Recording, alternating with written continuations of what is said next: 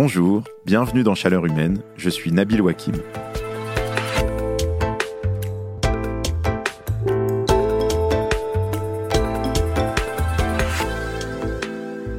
Je vous propose aujourd'hui un épisode d'un format un peu différent. À l'occasion des élections législatives des 12 et 19 juin, j'ai eu envie de tester quelque chose d'autre. Au lieu d'avoir un ou une invitée qui parle pendant longtemps et moi qui suis assis en face et qui bois ses paroles, cette semaine, j'en ai deux. Et en plus, ils sont pas du même avis. Il y avait quand même une bonne nouvelle dans cette campagne présidentielle. La quasi-totalité des candidates et des candidats défendaient l'idée qu'en 2050, il faut atteindre la neutralité carbone. Ça veut dire baisser massivement nos émissions de gaz à effet de serre. Alors c'est vrai, tout le monde n'est pas d'accord sur le chemin qu'il faut prendre, mais au moins, à part pour l'extrême droite, tout le monde est OK sur le point d'arriver. Mais une fois qu'on a dit ça, comment on s'y prend? Depuis dix ans, Jean-Luc Mélenchon plaidait pour la mise en place d'une planification écologique. Et à quelques jours du second tour, le président de la République, Emmanuel Macron, alors candidat, a repris la même idée. Depuis, il a même nommé une première ministre, Elisabeth Borne, qui s'appelle très officiellement première ministre chargée de la planification écologique et énergétique. Alors je dois dire que la planification, pendant longtemps, ça m'a surtout évoqué les usines grises de l'Union soviétique et euh, les grands travaux autoroutiers de la France des années 60. Pas franchement un truc très écolo ni très démocratique. Mais on en a parlé ici dans ce podcast, notamment dans le premier épisode avec Benoît Leguet, l'idée de s'organiser et de prévoir le mieux possible comment faire cette transition, ça semble frapper au coin du bon sens. Simplement, une fois qu'on a dit ça, on a planté des graines, mais on est loin d'avoir ramassé les tomates. Qu'est-ce qu'on va planifier? Comment? Qui va payer? Qu'est-ce que ça va changer dans la vie des gens? Et surtout, est-ce que ça nous fait tenir ou pas nos objectifs climatiques? C'est exactement de ça dont on va parler aujourd'hui avec nos deux invités, Aurélie Trouvé et Pascal Canfin.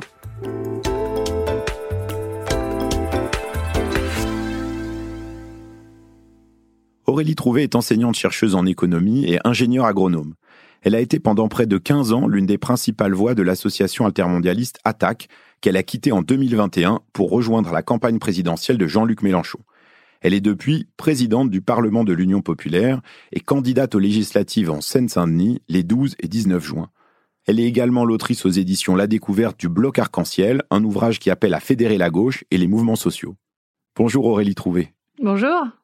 Pascal Canfin a été journaliste, militant écologiste, puis ministre délégué au développement dans le gouvernement socialiste de Jean-Marc Ayrault, à l'époque du mandat de François Hollande, et il est ensuite devenu directeur général de l'ONG WWF France, une association qu'il a quittée en 2019 pour se présenter aux élections européennes avec le soutien du président de la République, Emmanuel Macron. Au Parlement européen, il préside la commission environnement et santé et il est très investi dans un projet dont on va parler, le Green New Deal européen. Il anime également un podcast, une sorte de cousin de celui-ci, sur le sujet de la transition écologique qui est disponible sur toutes les plateformes. Bonjour Pascal Canfin. Bonjour. Je dois préciser que ce débat est enregistré le 25 mai, à trois semaines du premier tour des élections législatives.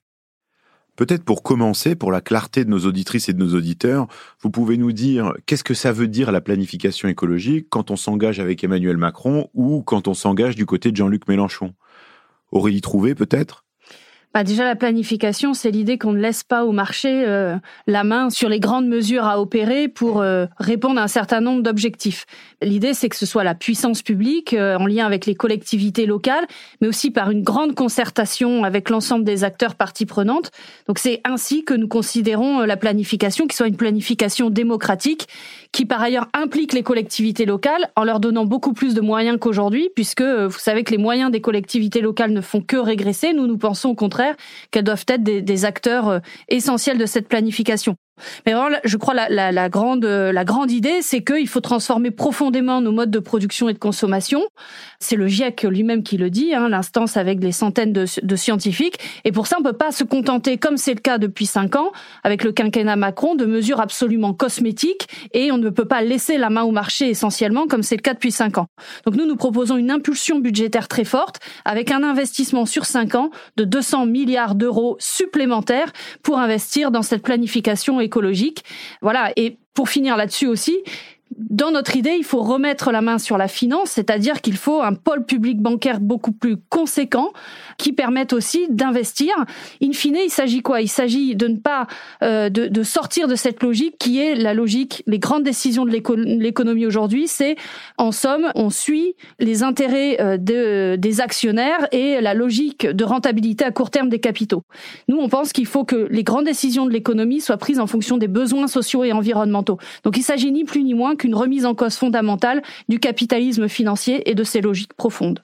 Aurélie Trouvé, on voit bien que pour la France insoumise et plus globalement pour l'alliance de la NUPES, euh, la place de l'État est très importante dans la mise en place de la planification écologique et que par contre, il y a plutôt une méfiance, une mise à distance euh, du marché, considéré comme un frein avec euh, l'idée que les intérêts de court terme des grandes entreprises et des marchés seraient contradictoires avec la mise en place d'une planification de long terme. Pascal Canfin, on imagine bien que pour la majorité présidentielle, pour Emmanuel Macron, on n'est pas exactement dans la même logique pour ce qui concerne l'équilibre entre la place de l'État et le marché. Oui, je pense que si on doit commencer par sortir du capitalisme pour réussir la transition écologique, euh, on risque de perdre un petit peu de temps alors qu'il y a évidemment une urgence écologique à aller vite et à planifier, investir et négocier. Concrètement, euh, qu'est-ce qu'on veut faire? Je vais donner un exemple très concret.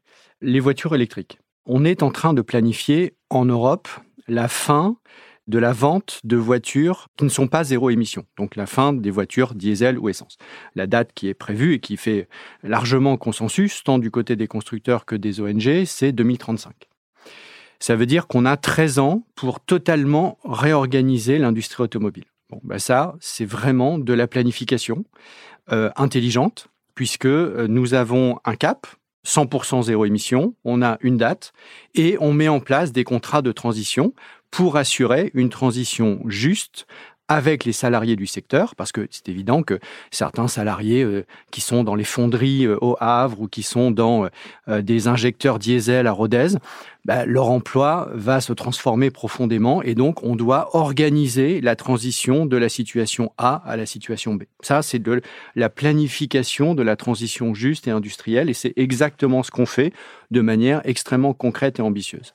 Mais on le fait aussi, ça c'est, je dirais, côté offre, mais il faut aussi le faire côté demande. Parce que le risque de la transition, même si elle est évidemment 100% nécessaire et je me bats tous les jours pour, un des risques, c'est de fracturer la société. Parce qu'on aurait une part de la société qui suit, qui euh, avance, qui euh, a accès aux biens zéro carbone, et puis euh, une part qui suit pas, qui est laissée de côté.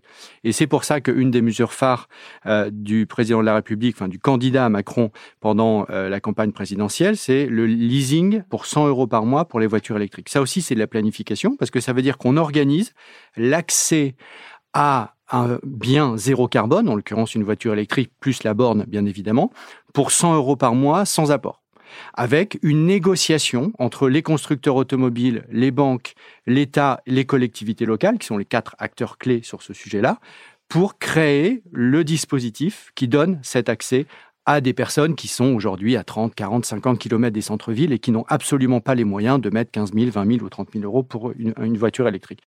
Donc on planifie côté offre et on planifie côté demande et c'est ça qui assurera le succès euh, de la transition.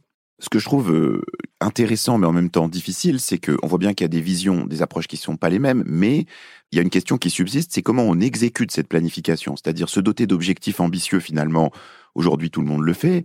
Mais euh, si on prend un autre exemple que le transport, euh, le logement, euh, ça fait des années qu'on dit qu'il faut rénover des centaines de milliers de bâtiments chaque année. Le, bâtiment, c'est 20% de nos émissions de gaz à effet de serre. Bon, bah en fait, c'est pas parce qu'on se dote d'objectifs ambitieux, que ce soit côté offre ou côté demande, qu'on y arrive. Et donc, il y a aussi une question sur de quels outils on se dote pour s'assurer que tout ça a vraiment lieu et qu'à la fin, on fait vraiment baisser les émissions de gaz à effet de serre. Oui, juste pour rebondir je je donne tout de suite la parole à, Aurélie Trouvé, c'est que là, ce que je viens de vous dire, c'est pas des objectifs lointains, c'est des outils extrêmement concrets qu'on peut résumer dans un terme un peu générique qui s'appelle contrat de transition écologique. Et pour piloter tout ça, on le fait, et c'est la grande nouveauté de la nouvelle organisation du gouvernement, on le fait depuis Matignon. Et nous sommes le seul pays en Europe et probablement au monde au monde à avoir mis la responsabilité de la planification écologique euh, auprès du Premier ministre, directement en charge politiquement de faire avancer les outils concrets de euh, la planification. Aurélie Trouvé. Et le problème, c'est que au-delà des discours, très bien, si vous reprenez le terme de planification écologique, le problème, c'est euh, que ça reste du discours. Et après, intéressons-nous aux actes. On a un État euh, pendant le quinquennat qui a été condamné deux fois pour inaction climatique, pour non-respect euh, des engagements en matière de réduction des gaz à effet de serre. La France est le seul pays européen à ne pas tenir ses objectifs en matière d'énergie renouvelable et de développement des énergies renouvelables. La plupart des propositions qui ont été faites dans le cadre de la Convention citoyenne pour le climat, eh bien, n'ont pas été appliquées. Elles ont été sérieusement, mais très sérieusement filtrées. Par exemple, euh, de limiter la vitesse sur les autoroutes à 110 km heure, de euh, taxer les produits alimentaires ultra transformés, d'avoir des chèques alimentaires euh, pour les plus démunis sur le bio et, pour acheter dans des magasins, des magasins bio. Bon, tout ça, et, j'en passe, c'est des meilleurs. Tout ça a été largement filtré et finalement non appliqué par par le gouvernement pendant les cinq ans. Et là, vous mettez. Pardon, mais justement là, qu'est-ce qui nous dirait que, par exemple, si demain euh, après les élections législatives, Jean-Luc Mélenchon était Premier ministre et qu'il y avait une majorité de la nouvelle Union populaire, écologique et sociale, euh, on se heurterait pas au même problème d'exécution parce que ces problèmes, ils ne viennent pas du fait que les gens sont tous insincères, ils viennent qu'il y a des, des, groupes d'intérêt, de pression, qui disent aussi, bah attention, si vous faites ça, des emplois vont être perdus, euh, des choses ne vont plus fonctionner dans la société. Donc, qu'est-ce qui fait que ce serait exécuté d'une manière différente? Bah déjà parce qu'on a un programme très fouillé, très clair, de 650 mesures d'ailleurs, hein, avec toute la nouvelle Union populaire euh, écologique et sociale. Donc on s'est tous mis d'accord sur un programme commun partagé de gouvernement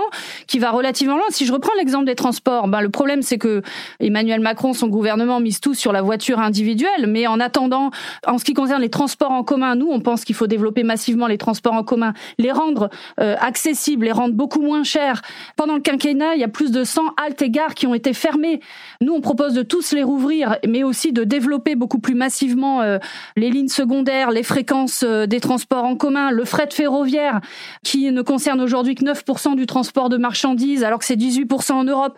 Voilà pour nous des mesures qui permettent par ailleurs de ne pas avoir une écologie punitive, c'est-à-dire de faire en sorte que, eh bien, finalement, on n'étrangle pas les ménages parce que le prix de l'essence flambe euh, et parce qu'ils n'arrivent pas aujourd'hui, il faut être clair, hein, les, objectifs, la voiture électrique, quand les, auditeurs nous écoutent, ça concerne très très peu de monde. Et la, la question, elle est comment Alors moi qui habite en Seine-Saint-Denis, je peux vous le dire, comment euh, c'est quand même très galère. Comment on fait pour euh, avoir des transports en commun qui soient euh, accessibles et puis agréables Comme vous dites ensuite, ça va demander des désinvestissements dans les secteurs les plus polluants. Ça c'est clair. Par exemple, le trafic aérien. Nous assumons qu'il va falloir réduire le trafic aérien, mais justement, il y a, on, on veut aussi la garantie d'emploi, c'est-à-dire créer par ailleurs des millions d'emplois dans d'autres secteurs de la transition écologique. Et pour ça, eh bien qualifier euh, et assurer une qualification, une reconversion professionnelle à chacune et chacun qui euh, dont, euh, dont l'emploi devrait être réorienté du fait de, de ces réorientations d'investissement. On va venir sur ces questions de d'emploi et de et de transition, mais peut-être avant pour euh, justement prolonger un peu sur les, les, mesures. Pascal Canfin, vous avez parlé de la proposition sur le leasing, sur les transports. Euh, qu'est-ce qui vous semble être d'autres mesures qui doivent être euh, mises en avant de manière prioritaire par le gouvernement dès maintenant et, et après les Bien législatives? sûr, par exemple sur les logements, mais je voudrais juste rebondir parce que je suis un peu déçu qu'Aurélie Trouvé tombe dans le côté estrade, parce que je suis obligé de répondre quand même à quelques éléments qui sont factuellement totalement faux. Je fais le choix de n'en répondre qu'à un. Euh, qui a été condamné pour inaction climatique? C'est l'inaction climatique. Le jugement porte sur la période 2015-2018. Qui était au pouvoir en 2015 Les socialistes qui sont maintenant avec vous. Donc c'est quand même assez extraordinaire de constater que vous, vous reprenez comme un élément de langage euh, depuis des mois et des mois cette histoire de condamnation pour l'inaction climatique, alors que le jugement porte sur la période 2015-2018 et que quand vous arrivez au pouvoir en 2017, bah forcément, votre capacité à faire bouger les lignes en, un an est forcément limitée. Donc je trouve que c'est dommage que vous tombiez dans, cette facilité. Le deuxième élément, c'est que quand on regarde les choses objectivement, au-delà des désaccords, des mesures qu'on peut avoir, les émissions de CO2 ont diminué, on est allé deux fois plus vite sur le quinquennat, le premier quinquennat d'Emmanuel Macron dans la réduction des émissions de CO2. Ce qui est le juge de paix final, au-delà des mesures X ou Y, c'est est-ce que ça baisse ou pas les émissions de CO2. Donc on a fait x2. Maintenant, il faut encore faire x2 pour tenir les objectifs de l'accord de Paris. Donc on a enclenché une dynamique et je suis le premier à dire qu'elle n'est pas encore suffisante, d'où euh, toutes les nouvelles mesures que nous mettons sur la table, d'où la nouvelle organisation du gouvernement, encore une fois absolument unique en Europe et peut-être euh, au monde. Donc parmi les mesures qui vont nous permettre d'accélérer, il y a les contrats de transition sur les, voitures électriques, qui sont pour les dédiés aux personnes qui n'ont justement pas d'alternative à la voiture. Jamais vous mettrez, euh, malgré les 350 milliards d'euros que vous voulez dépenser, ce qui est une somme absolument faramineuse, donc vous savez pas du tout comment vous allez les trouver, mais peu importe, eh bien, jamais vous mettrez des transports en commun euh, pour des gens qui sont à 40 ou 50 kilomètres d'un centre-ville et qui doivent aller à la zone euh, industrielle ou à la zone commerciale avec un horaire décalé, etc. Donc c'est pour eux qu'on fait le leasing et c'est précisément l'inverse de l'écologie punitive, c'est au contraire l'écologie des solutions. Donc un autre exemple très concret, c'est les logements. Les logements, on a fait deux choses sur le premier quinquennat qui sont très bien. La première chose, c'est que quand le gouvernement est arrivé, l'immense majorité des crédits budgétaires pour l'isolation des bâtiments étaient pour les riches étaient pour les classes moyennes supérieures parce que c'était un crédit d'impôt. Et évidemment, vous n'avez un crédit d'impôt que si vous payez des impôts sur le revenu. On a transformé tout ça et aujourd'hui, 80% de l'argent, c'est pour les catégories euh, populaires. Donc, on a rendu le système beaucoup plus juste. Mais on n'en fait pas encore assez. Et donc c'est pour ça que ce qu'on va faire, c'est qu'on va essayer de changer de modèle pour créer ce qu'on appelle des opérateurs ensembliers en termes techniques, c'est-à-dire faire en sorte qu'on massifie, qu'on massifie euh, l'isolation des bâtiments, qu'on baisse les coûts et que on crée euh, une offre qui permette d'aller beaucoup plus vite et de tenir l'engagement sur lequel je pense qu'il y a un accord de tout le monde autour de cette table. Et c'est dans le programme de Jean-Luc Mélenchon comme dans celui d'Emmanuel Macron comme c'était dans celui de Yannick Jadot et d'Anne Hidalgo, à savoir isoler 700 000 logements par an, c'est la trajectoire que l'on s'est fixée, mais jusqu'à présent on s'était pas donné les moyens d'y arriver totalement, et donc maintenant on va le faire.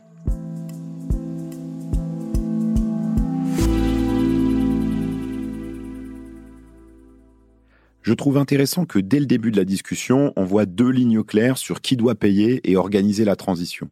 Et je voudrais revenir sur un point qui a été évoqué et qui est très important, c'est l'exemple de la rénovation des logements. On sait qu'en France, le bâtiment, c'est 20% de nos émissions de gaz à effet de serre.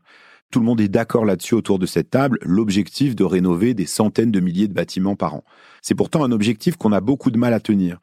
Et c'est l'exemple type que donnait Benoît Leguet dans le premier épisode de Chaleur humaine. Il ne s'agit pas simplement de dire on va le faire et il faut trouver une prime ou un avantage fiscal. Il faut aussi organiser la filière en termes d'emploi, avoir les artisans qui savent faire les bons gestes, s'assurer d'avoir les bons matériaux et puis savoir d'où ils viennent, et puis vérifier que les travaux sont bien faits à la fin, ce que, entre parenthèses, on ne fait pas du tout aujourd'hui. Mais le point clé de tout ça, le cœur de cette problématique, c'est quand même la question de l'emploi. On sait que dans de très nombreux secteurs, euh, dans le logement, dans l'automobile, le tourisme, l'aérien, on risque de voir de très nombreux emplois disparaître. Et moi, c'est un sujet qui m'interroge beaucoup. J'ai toujours pas compris comment la transition ne menait pas à une sorte de plan social massif, par exemple dans l'industrie. Comment vous vous répondez à cette interrogation, Pascal Canfin? In fine, le gain net est supérieur. C'est-à-dire qu'il y a plus d'emplois à créer que d'emplois qui sont perdus. Bien sûr. De, si on fait ce que si on fait la transition. Oui, si on fait la transition. Euh, oui, enfin, il y a quand même un sujet qui ne concerne pas forcément les mêmes personnes. Exactement. Et donc, c'est un enjeu. C'est pas un enjeu de, de, de volume total. C'est un enjeu de transition et de dispositifs transactionnels qui permettent de passer, quand vous êtes salarié de la fonderie au Havre, à salarié dans un parc éolien offshore au Havre. Et il y a des grands gagnants, des grands gagnants. Euh, Vercor, ST Microélectronique, ça sont des boîtes françaises qui se développent, mais avec des milliers d'emplois à la clé. Donc il s'agit de penser cette transition. Et ça, ça se fait avec le dialogue social, c'est la transition juste, c'est exactement ce qu'on fait en Europe. Par exemple, on se bat en Europe pour décliner ensuite en France et dans tous les autres pays européens euh, un fonds de transition juste pour l'industrie automobile de façon à ce que ce qu'on a fait pour le charbon, alors ça concerne pas trop la France puisqu'il y a très très peu de charbon, mais ça concerne beaucoup de pays européens, notamment situés à l'est de l'Europe, c'est d'avoir un fonds de transition juste pour ces salariés-là. Eh bien, on va faire la même chose pour les salariés de l'industrie automobile, de façon à ce qu'on finance l'accompagnement social qui est évidemment euh, clé pour la transition juste. Et pour vous, Aurélie Trouvé, sur la question de l'emploi, euh, quelle est votre vision? Alors déjà sur l'emploi, parce que le problème c'est pareil, qu'est-ce qui a été fait dans les cinq ans? On est aujourd'hui à un nombre d'inscrits à Pôle Emploi qui est plus important qu'il y a deux ans. Donc euh, même si on utilise ces, ces chiffres du chômage-là, on se rend compte qu'en fait, euh, voilà, on a augmenté le chômage, il y a plus de chômeurs inscrits. Voilà, donc la question elle est comment on fait effectivement pour garantir l'emploi, au moins développer l'emploi grâce à la transition écologique? Nous, on pense qu'on peut créer au moins un million d'emplois aujourd'hui liés à la transition écologique. Dans quel domaine Alors la rénovation thermique des logements, puisque nous venons de dire que nous étions pour nous pour réellement rénover 700 000 logements grâce à des fonds par ailleurs conséquents puisque nous proposons 200 milliards d'euros investis sur les cinq ans à venir. Par exemple aussi dans le recyclage des déchets, dans l'agriculture biologique, euh, souvent de quinquennat euh, Macron, là aussi le nombre d'emplois agricoles n'a fait que euh, régresser chaque année. On perd à peu près voilà 10 000 emplois agricoles. Bah, là non plus, hein, il n'y a pas d'inflexion sur les cinq ans. Voilà donc un certain nombre d'emplois qui seront créés, y compris dans des emplois non délocalisables et à faible empreinte écologique, qui sont notamment dans des secteurs absolument essentiels du point de vue social cette fois-ci. Je pense aux crèches, je pense aux enseignants, je pense euh, à tout le personnel de soins. Nous nous proposons la création de 100 000 emplois de soignants parce qu'on en a besoin dans les hôpitaux publics. Tout ça, il faut aussi se rendre compte que ce sont des emplois à très faible empreinte énergétique, non délocalisables et surtout essentiels pour les besoins sociaux. Voilà comment on peut aussi faire l'articulation entre les besoins sociaux et écologiques. Pascal Canfin sur ces points. Il, est temps euh, de parler aussi du, sujet du financement et euh, de la relation à l'Europe. Puisque le programme que vous défendez, euh, c'est à peu près 350 milliards d'investissements publics supplémentaires. Et pour certaines dépenses, par exemple la retraite à 60 ans pour tous, c'est 86 milliards d'euros par an. Par an, pas une fois, 86 milliards d'euros par an. Ça veut dire que même ceux qui sont aujourd'hui euh, au sein de votre alliance considère que, OK, 86 milliards d'euros par an uniquement pour les retraites. Et après, vous, avez, vous allez dérouler tout le programme social sur les crèches, sur les hôpitaux, sur les profs, sur etc. Ah, c'est important quand même. Bien sûr, c'est très mmh. important. Sauf qu'à la fin, ça vous fait une montagne de dépenses publiques qui a été chiffrée. Mmh. Elle a été chiffrée par euh, le think tank Terra Nova comme étant sept fois plus importante. Et vous pouvez bien évidemment contester les chiffres, hein, ça va de soi. Mais enfin, en tout cas, il y a une donnée euh, qui est là. Sept fois plus importante que ce que Mitterrand avait fait en 81. C'est-à-dire que euh, moi, j'ai pas de problème à ce qu'on ait une discussion ce que, vous voulez rationnelle dire, et raisonnable. ce il n'y a pas de problème. C'est que cet argent-là ne sera pas mis dans la transition. Plus, quand on a un choc macroéconomique, un choc de dépenses publiques, alors que nous sommes le pays au monde, au monde, qui a le taux de dépenses publiques le plus élevé rapporté au PIB, ce qui n'est pas forcément mal en soi, mais il faut avoir conscience qu'on est déjà le pays qui a le taux de dépenses publiques le plus élevé au monde. Donc, regardons à l'intérieur de ce taux de dépenses publiques de près de 60 et quelques pourcents, euh, Qu'est-ce que vous voulez dire, comme Ce que vous voulez dire, c'est ce programme-là ne peut pas arriver au bout parce qu'il va coûter trop cher aux finances publiques. Parce que personne ne sait comment financer sept fois un choc macroéconomique budgétaire de dépenses, d'accord, sept fois plus important que ce que Mitterrand avait fait en 1980. D'autant que, d'autant que c'est un choc qui se double d'une volonté de désobéissance européenne. C'est-à-dire que nous, ce qu'on a fait, c'est qu'on a fait ensemble en Européens un très grand plan de relance qui n'a posé aucun problème de financement parce que justement, on l'a fait en européen tous ensemble et qu'on l'a décidé tous ensemble et que précisément il a été largement financé par la Banque centrale européenne. Mais si vous êtes dans une logique d'ultra dépenses publiques, sept fois plus que Mitterrand 81, tout en étant en parallèle dans une logique non coopérative avec nos partenaires européens, vous n'avez bien évidemment aucune chance que ce choc de financement soit soutenu par euh, la BCE ou par d'autres acteurs européens. Et le cumul des deux, c'est ça qui nous emmène dans le mur. Et c'est ça qui fait qu'au fond, votre projet n'a aucune crédibilité sur le plan de financement. C'est-à-dire que quand j'ai lu les 650 mesures, hein, je crois que c'est 650, c'est ça, je ne me trompe pas. Oui, je euh, bon, on a un, catalogue euh, extraordinaire, euh, mais aucune, aucun chiffrage. Aucun chiffrage. Aurélie Trouvé, sur la question du financement, comment vous répondez à ces interrogations? Euh, il se trouve qu'en fait, on est, bon, pour ma part, je suis chercheuse en économie, mais on est, on est une trentaine à être chercheurs en économie de différentes institutions, à avoir bâti et avoir construit ce programme, l'avoir chiffré. On a une, une émission qui dure 6 heures. Euh, bah, euh c'est 350 milliards. Comment vous trouvez l'argent Par contre, moi, moi je vous ai pas coupé, donc je veux bien, voilà, je, je le dis quand même, je veux bien pouvoir poursuivre sans être coupé, ça serait sympa. Donc, on a une trentaine d'économistes de différentes institutions qui ont chiffré tout ça. Donc, nous, d'abord, je rappelle une chose, parce que là, on est au cœur du mantra néolibéral ou pas. En fait, qu'est-ce qui se passe depuis 20 ou 30 ans? C'est-à-dire qu'on a à peu près une stabilité des dépenses dans le PIB, alors qu'il faudrait les augmenter pour faire face à l'énorme enjeu écologique. Il faut une impulsion budgétaire, bien au contraire, ce qui se passe d'ailleurs du côté des États-Unis. Par contre, on a une baisse des recettes publiques dans le produit intérieur brut. C'est-à-dire, et notamment sous le quinquennat Macron, qu'on a baisser les recettes publiques, c'est-à-dire les impôts, notamment pour les, les ultra-riches, grâce par exemple à la suppression de l'impôt sur la fortune, grâce à l'imposition de la flat tax qui permet euh, de euh, plafonner euh, l'imposition sur les revenus financiers. Tout ça nous fait perdre des milliards d'euros par an. Donc nous, ce que nous proposons, d'abord, c'est une lutte très efficace contre l'évasion fiscale. Je rappelle que c'est 80 milliards d'euros qui s'évadent, qu'on perd pour les recettes publiques par an. On propose de, de réinstaurer évidemment l'impôt sur la fortune la flat, et de supprimer la flat tax. On propose un impôt sur le revenu et un impôt sur les sociétés beaucoup plus progressif qu'aujourd'hui et donc nous avons chiffré l'ensemble de ces mesures-là pour pouvoir effectivement financer notre programme, sans compter par exemple la suppression des niches fiscales et des subventions aujourd'hui à des activités très polluantes, par exemple la baisse de la taxe sur euh, le kérosène aérien.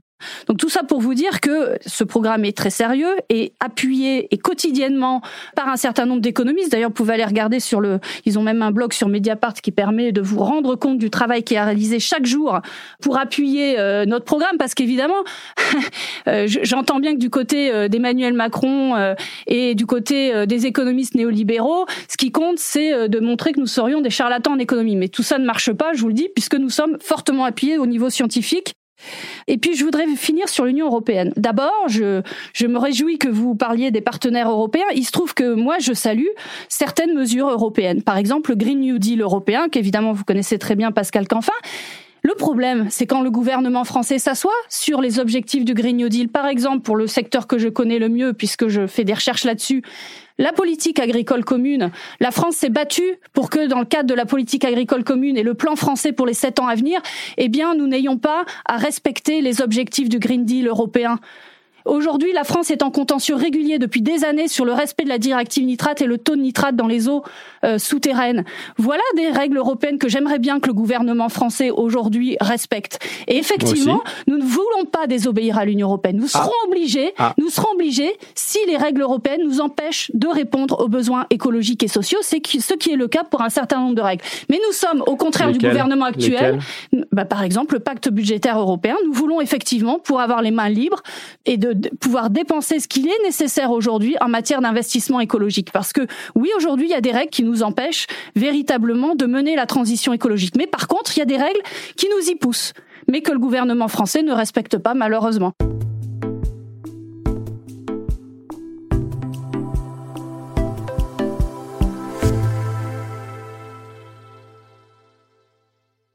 Crois que c'est important qu'on s'arrête maintenant sur le rôle de l'Union européenne. Euh, on a parlé un tout petit peu du Green New Deal européen, ce dispositif qui vise à mettre en place la transition au niveau européen, qui est très ambitieux, qui a des objectifs euh, euh, très ambitieux de réduction de gaz à effet de serre. C'est d'ailleurs une expression qui a aussi été utilisée aux États-Unis par Joe Biden, par d'autres démocrates comme Bernie Sanders, avec l'idée qu'il fallait un, un package global pour essayer de résoudre euh, la question climatique tout en essayant de limiter euh, la casse sociale et d'essayer de trouver des emplois de qualité pour euh, les personnes qui sont concernées par la transition. Mais sur cette question de l'Union européenne, la vision qu'il y a en France, c'est souvent pas exactement celle-ci. On reproche souvent à l'Union européenne d'être trop libérale, de favoriser des accords de libre-échange, comme on l'a vu avec un certain nombre euh, de pays, et donc euh, d'aggraver d'une certaine manière la crise climatique. Pascal Canfin, sur ce point, on imagine bien que vous ne partagez pas cette vision. Nous, nous changeons l'Europe de l'intérieur. Je pourrais vous donner des dizaines et des dizaines d'exemples, je vous en donne deux on a empêché le Mercosur c'est le président de la République qui a dit non au Mercosur. Préciser, c'est l'accord entre l'Union européenne et l'accord commercial entre l'Union européenne et les pays d'Amérique du Sud, qui était notamment un accord le Brésil, dirigé par Bolsonaro. On a dit non, et c'est parce que la France et Emmanuel Macron a posé son veto que nous n'avons pas l'accord Mercosur. Et maintenant, le nouveau gouvernement allemand nous a rejoints, et donc on peut considérer que l'accord Mercosur est mort. Deuxième exemple, le pacte de stabilité. C'est nous qui sommes en train de le transformer de l'intérieur. Il y a quelques jours, la Commission européenne, qui montre l'ampleur du chemin parcouru, a elle-même proposé de continuer à prolonger l'état d'urgence budgétaire d'un an. Mais toute cette transformation, je peux pas parler de la taxe carbone aux frontières, je peux vous parler de plein de choses. Toute cette transformation-là, elle se fait parce qu'on est dans un climat de confiance avec nos partenaires européens. Parce qu'on négocie. On est d'accord, on n'est pas d'accord. À la fin, on négocie. Et une fois qu'on a négocié, ben, on applique effectivement tous ensemble les règles du jeu. Et je ne connais aucun pays aucun pays, même les pays dirigés par la gauche, les pays du nord de l'Europe, le Portugal, l'Espagne, aucun qui arrive dans la négociation en disant nous allons désobéir.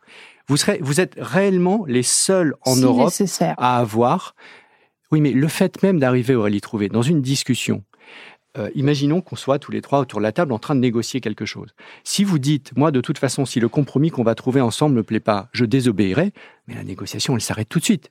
Pourquoi moi je négocierais quelque chose avec vous si je m'engage sur une parole, mais que vous vous, engagez en disant de toute façon si ça me plaît pas je désobéis. Donc vous tuez la capacité de la France à transformer l'Europe en ayant ce narratif unique en Europe. Aucun autre gouvernement, même de gauche, ne l'a, qui est celui de la désobéissance. Et ça a d'ailleurs été rappelé récemment au Parlement européen par tous les socialistes portugais et les socialistes espagnols qui ne se retrouvent absolument pas dans votre approche extrêmement brutale et conflictuelle de la question européenne.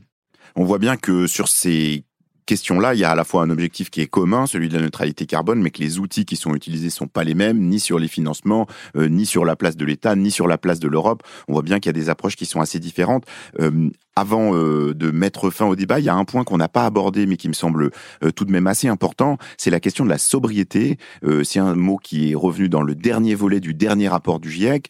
pourtant, dans la campagne présidentielle, il a été assez absent. Il a été un tout petit peu employé par Emmanuel Macron au tout début de la campagne. Jean-Luc Mélenchon l'a un peu balayé au moment de la guerre en Ukraine en disant la sobriété, c'est c'est quelque chose qui concerne les gens qui n'ont jamais grelotté chez eux. Quelque part derrière cette idée-là, il y a le fait que on change les comportements, les modes de production et de consommation. Euh, et que du coup on met en cause aussi un peu la logique de croissance dans laquelle on est. Euh, est-ce que euh, l'un et l'autre, et peut-être ça sera le, dernier point, vous pouvez nous dire quelle vision vous avez de cette notion de sobriété d'un point de vue politique?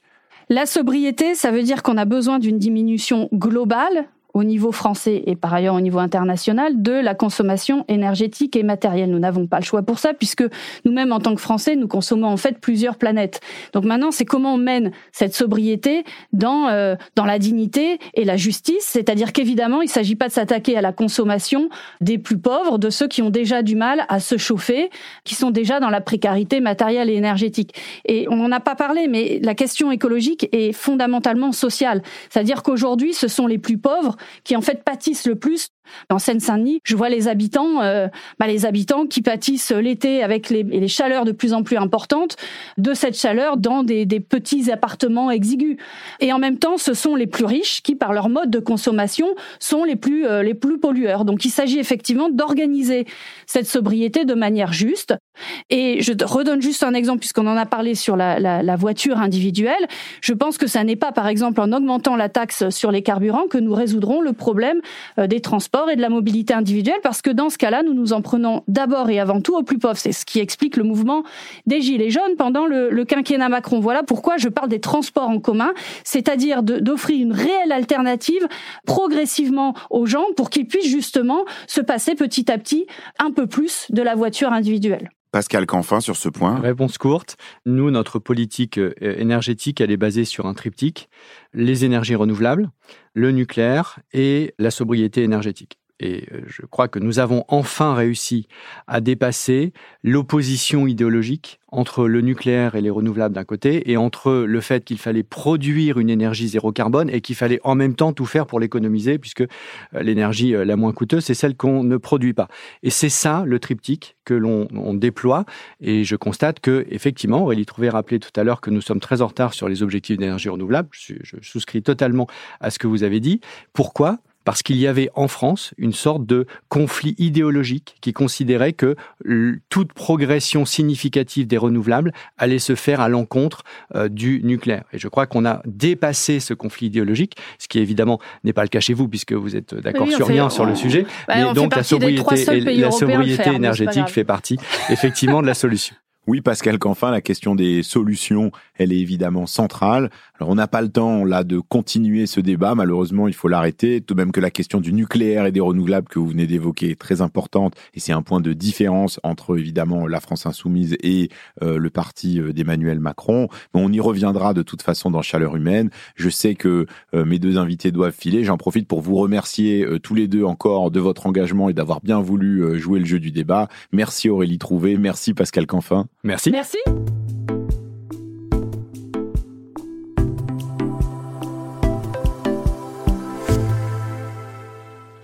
Bon, si je suis tout à fait honnête avec vous, je dois dire qu'à titre personnel, j'étais un peu déçu par ce débat dont j'attendais beaucoup pour nous éclairer sur les différentes options pour faire face aux défis climatiques. Même si Pascal Canfin et Aurélie Trouvé sont tous les deux euh, de très bons connaisseurs de la question et qui sont très intelligents, ils n'ont pas pu s'empêcher de faire preuve chacun aussi d'une petite dose de mauvaise foi. Par exemple, quand Pascal Canfin dit que la France euh, a été condamnée pour inaction climatique sous un mandat euh, précédent, il a raison, mais il oublie volontairement de dire que le Conseil d'État a aussi imposé à ce gouvernement de prendre des mesures d'urgence, et ça, ça porte sur la période actuelle. Ou quand Aurélie Trouvé accuse le gouvernement d'être responsable de la baisse des emplois agricoles, alors qu'en fait c'est une tendance de long terme, honnêtement, on n'était pas dans le cœur du débat. Mais j'ai quand même appris pas mal de choses. Et ça m'a permis de comprendre à quel point, même si l'objectif est identique, les chemins proposés ne sont pas les mêmes. La première différence, c'est que chez les insoumis, et plus globalement euh, dans l'alliance de la NUPES, on compte d'abord sur l'État pour mener cette planification. Chez Emmanuel Macron et Pascal Canfin, on mise plutôt sur un équilibre entre le public, le privé, et en essayant de limiter les dépenses liées à la transition. La deuxième différence, c'est qui va payer le coût colossal euh, de toute cette transformation. Chez la NUPES, on dit on va lever plus d'impôts, notamment sur les riches et sur les grandes entreprises. En gros à La République en marche, qui s'appelle maintenant Renaissance. On n'est pas très disert sur le sujet, mais on voit bien qu'il s'agit de le faire dans un cadre budgétaire qu'on ne dépasse pas trop. Et le troisième point très clair de désaccord, mais je m'y attendais forcément, c'est la place que l'Europe doit prendre dans cette transition. Chez Jean-Luc Mélenchon, on estime qu'elle est parfois un frein, et c'est là qu'il parle de désobéissance à certaines règles européennes, même si dans la discussion, Aurélie Trouvé a bien noté qu'il y avait certaines réglementations européennes, au contraire, qui pouvaient être très utiles. Du côté d'Emmanuel Macron, et ça Pascal Canfin a beaucoup insisté là-dessus, l'Union européenne, c'est un atout massif et incontournable pour mener la transition. Et ça, sur ce point-là, il est certain qu'on ne les mettra pas d'accord.